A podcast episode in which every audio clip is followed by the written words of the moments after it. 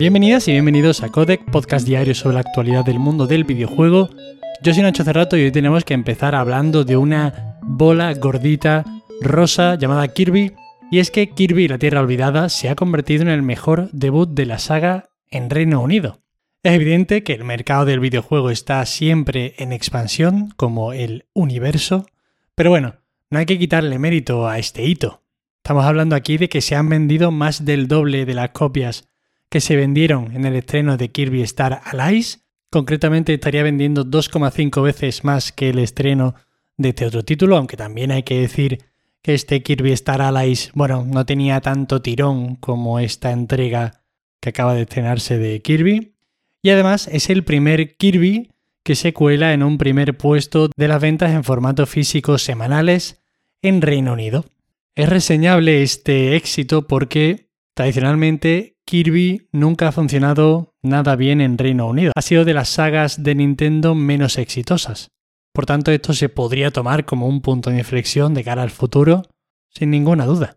Y bueno, en segundo lugar tenemos a Tiny Tina Wonderlands, en tercer lugar al Elden Ring, y por comentar algunos así de los lanzamientos que han llegado hace poquito a las tiendas, el Ghostwire Tokyo estaría el número 11, que a veces parece que es muy fácil alcanzar estos puestos altos cuando el juego está, bueno, recién salido del horno, pero ni mucho menos. Y ahora tenemos que hablar de Apple un poquillo y es que en octubre podría aprobarse una propuesta de ley que obligaría a esta compañía a permitir tiendas de terceros en Europa.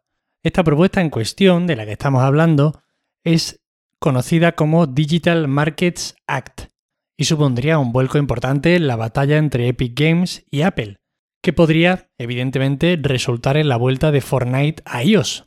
No entramos aquí ni siquiera en lo que supondría a nivel tecnológico la inclusión de tiendas de terceros en dispositivos con iOS, que también daría para comerse la cabeza durante un buen rato, pero bueno, hay que estar atento a esta resolución, aunque yo sinceramente no apostaría mucho porque llegara a buen puerto.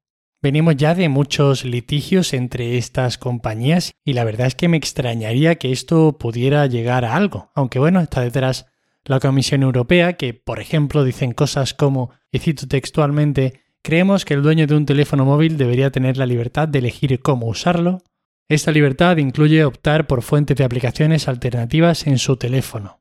Estos son palabras de Johannes Bark, el portavoz de la Comisión Europea.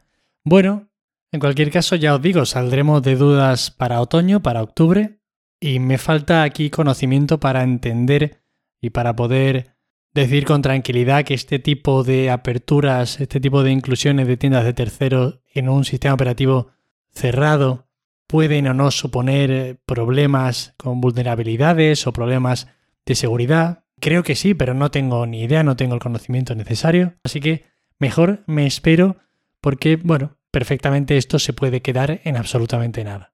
Y conforme nos vayamos acercando, seguro que voces más expertas nos ilustran y me ayudan a mí a tener una mejor comprensión del asunto. Y ahora un rumorcillo, interesante o no, según a quien le preguntes, y es que parece ser que la inclusión de Marvel's Guardians of the Galaxy en el Game Pass podría haber costado entre 5 y 10 millones de dólares según David Gibson, analista senior con más de 15 años de experiencia informando sobre Square Enix.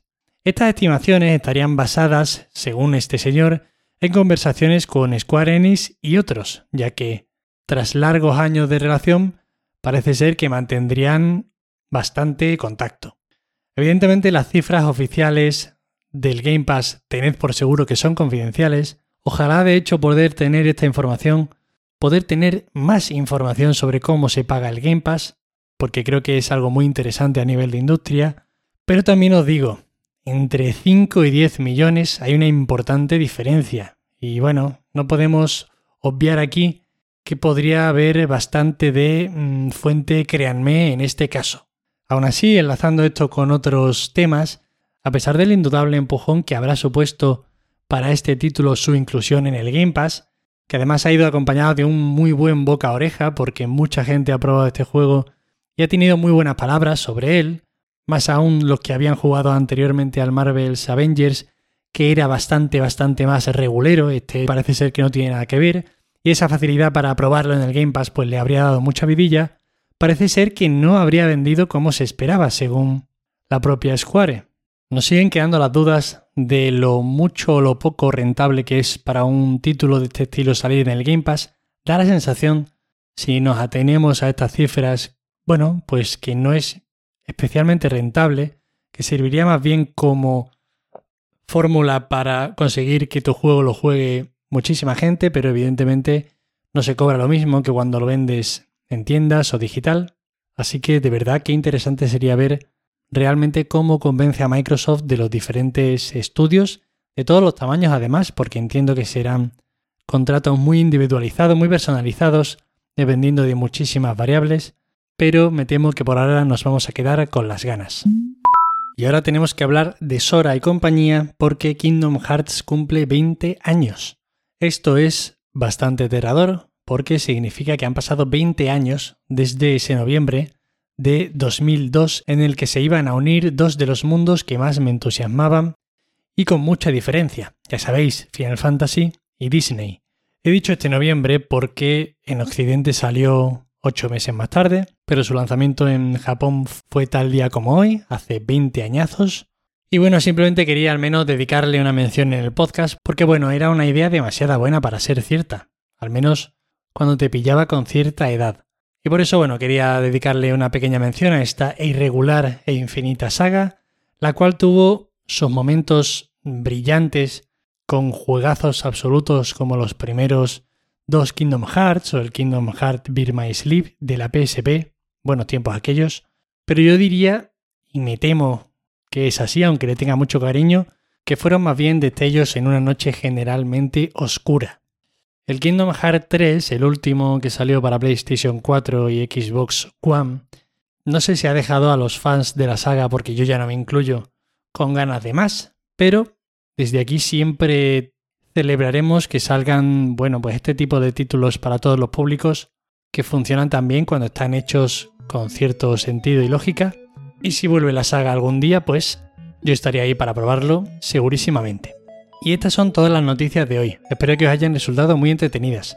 Ya sabéis que para cualquier queja, sugerencia o comentario me tenéis en arroba Nacho en Twitter. Agradeceros como siempre de corazón que estéis ahí al otro lado escuchándome. Muchísimas gracias, de corazón os lo digo y nos vemos mañana como siempre. Hasta luego.